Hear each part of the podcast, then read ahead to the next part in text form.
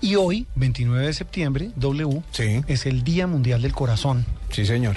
Esta es una, eh, no, con, no celebración, conmemoración que organiza la Federación Mundial del Corazón.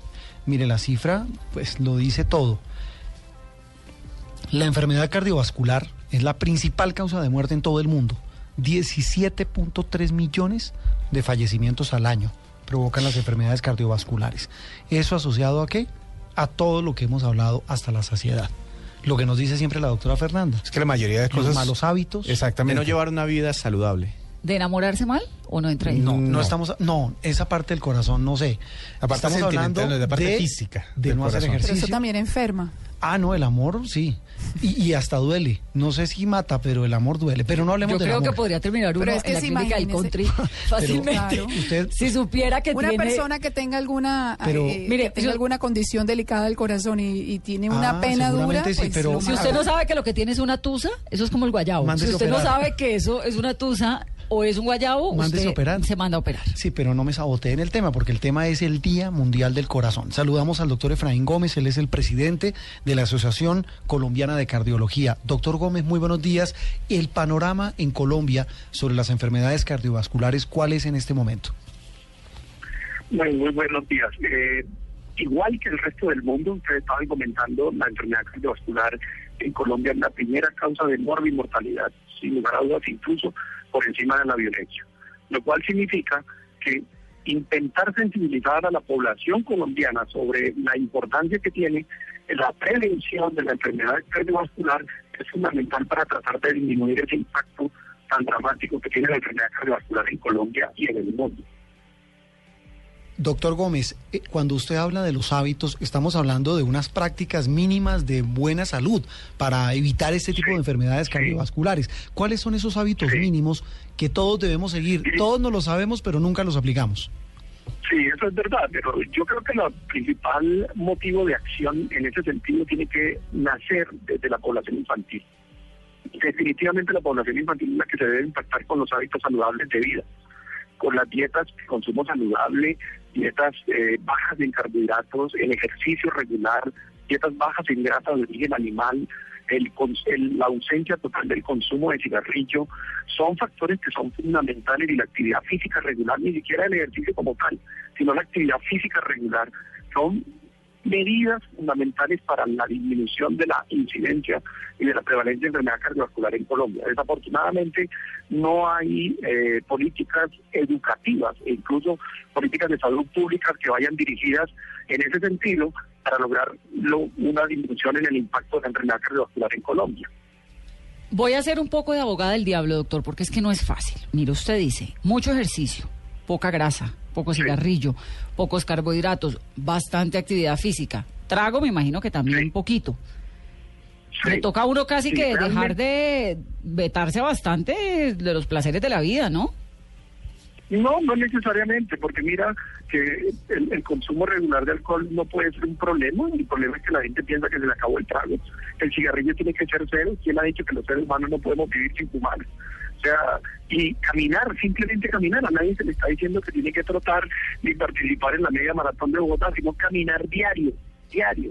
En vez de estar cogiendo el transporte para ir al centro comercial. ¿Cuánto es lo sea, mínimo que hay que caminar? simplemente caminar. Sí, y, y yo quiero también Por lo menos 30 minutos diarios. Pero caminada es 30 minutos. caminada es con Caminar tenis y con, con ejercicio. ¿O sirve la caminada, No, de la oficina al centro comercial? No. Sí, sí te sirve. La actividad física como tal, porque cuando se promovía que tenía que hacer ejercicio, la mayoría de la gente la adherencia al ejercicio es pobre. Sí, Pero si a la gente se le promueve el número de pasos y se le recomienda por lo menos trate de alcanzar entre 5.000 y 10.000 pasos diarios, y hay incluso forma de medirlos, hasta en los celulares inteligentes. Mm, Eso- eso estamos hablando- de pasos. Sí, más o menos da la media hora usted- de caminata. Exactamente, Mm. más o menos usted podría lograr esa Sí. actividad diaria. Con eso ya logró un objetivo fundamental y es mantener la actividad física regular. Sí. La gente piensa que, es que tiene que ser el del spa y No. pagan la, la cuota del spa y solamente va una vez y no va al año. Y, y se gasta, o, se compran, es lo que debemos recomendar.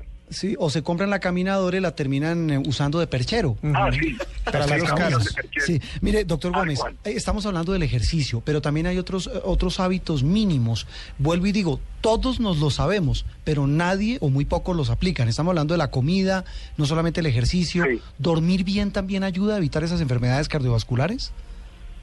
Sí, influyen mucho. Mire, uno es como un libro de contabilidad. Si uno por un ejemplo, tengo unos ingresos calóricos y tengo unos ingresos, egresos calóricos. Si mis ingresos calóricos superan de lejos los egresos, el banco donde se guardan esas calorías se llama obesidad y arranca por el abdomen. De tal forma que si yo puedo regular mis ingresos calóricos con relación a mis egresos calóricos, voy a estar en un entorno saludable. Porque la obesidad por sí solo, si bien es un factor de riesgo que facilita el desarrollo para las personas susceptibles de diabetes, también es un factor de riesgo cardiovascular porque la grasa de origen, la Sí. grasa que se deposita en el abdomen, es una grasa Mm. que genera algún grado de toxicidad Claro, la de la barriga. vuelve la sangre Sí. como especie de ácido, Mm. como la sangre medio ácida, que es lo que llamamos nosotros una acidosis, eh, eh, un, un estrés oxidativo que daña las arterias, despule el pavimento que tienen las arterias y, e inicia tempranamente el desarrollo de enfermedad arteriosclerótica. De tal forma que si nosotros empezamos solamente por tener un adecuado balance de ingreso y egreso calórico, nosotros ya estamos empezando obviamente a mantener un estado de vida saludable. Si a ello le sumo dietas que realmente traen salud, consumo alto de vegetales, frutas, Sí. eh, en carbohidratos complejos que son los que están en la naturaleza, en la misma proporción calórica que te digo, ya estoy logrando un mensaje de una dieta saludable que me permite, primero, no pasar hambre y segundo, pues tener una, una, una vida mucho más saludable con menor riesgo de desarrollar enfermedad cardiovascular al futuro. Doctor, una, eh, un- una duda que me queda a mí es, ¿por qué ha evolucionado tanto el hecho de que, mejor dicho, la enfermedad cardíaca como tal? ¿Qué ha cambiado en el mundo para que la gente se enferme cada vez más Sí. del corazón? Mire, es una pregunta tremendamente importante.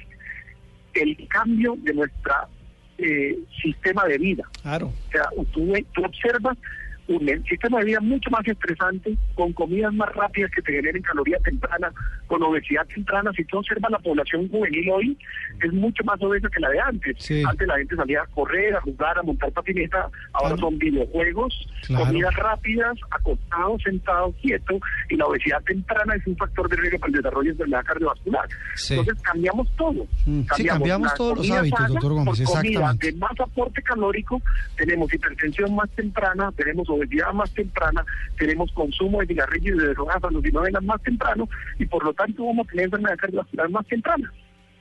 Sí, claro, doctor Gómez, es que, es que vuelvo y repito, y tengo aquí a la doctora Fernanda, que es nuestra médica de cabecera, ella siempre nos ha insistido en el tema, doctor Gómez, de este tema que es mínimo, una alimentación más o menos balanceada, más o menos saludable, ejercicio, tratar de dormir bien, menos alcohol, por supuesto menos cigarrillo, y todos esos factores pues nos ayudarán a tener Cero una vida...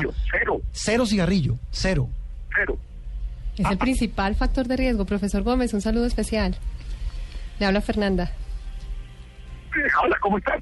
Eh, Me sí. parece hartísima la vida que está pintando el doctor. No, Gómez, pero no es hartísima, doctor. Yo, yo le entiendo. Tal vez lo más importante es eh, el de, esta- eh, de generar conciencia. Tal vez una pregunta final, doctor Gómez. ¿Quiénes son más propensos a tener problemas cardiovasculares, hombres o mujeres?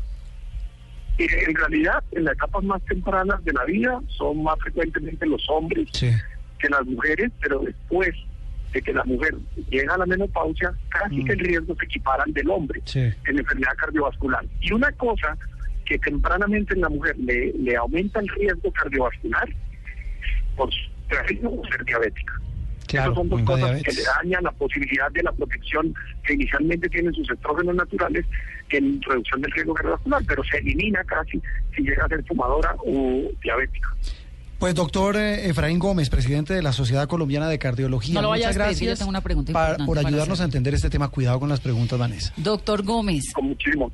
Sí. cuando la gente está enamorada y Ah. cuando la gente tiene una tusa, le duele a uno el corazón, literalmente. ¿Eso tiene algo que ver con la posibilidad de infarto? científicamente está comprobado, en ¿no? realidad es la, la- la generación de la adrenalina te da una sensación como de sentir el corazón.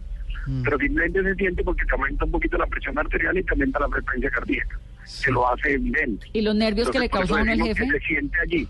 Sí, a- todo eso influye, porque eso es todo generado por, por el aumento de la, de la adrenalina en términos generales. Pero no tiene como que fuera un dolor específico. Diferente es si tú tienes un choque agudo, en el cual la liberación aguda de catecolaminas o de adrenalina te puede generar un problema coronario y de hecho hay infartos generados o asociados a un choque agudo emocional. Mm. Es Choque infarto agudo emocional, sí, señor. emocional. Por ejemplo, una, un ataque vital o un atraco o un secuestro, eso puede generar un, Eso es cuando dice una uno liberación aguda de catecolamina y se produce un infarto que se llama eh, enfermedad de Takotsubo. Sí. Así que lo matan del susto, básicamente. Literalmente. Sí, casi Literalmente. como si muriera del susto y le da infarto. Mm. Doctor Gómez, muchísimas gracias. Con mucho gusto.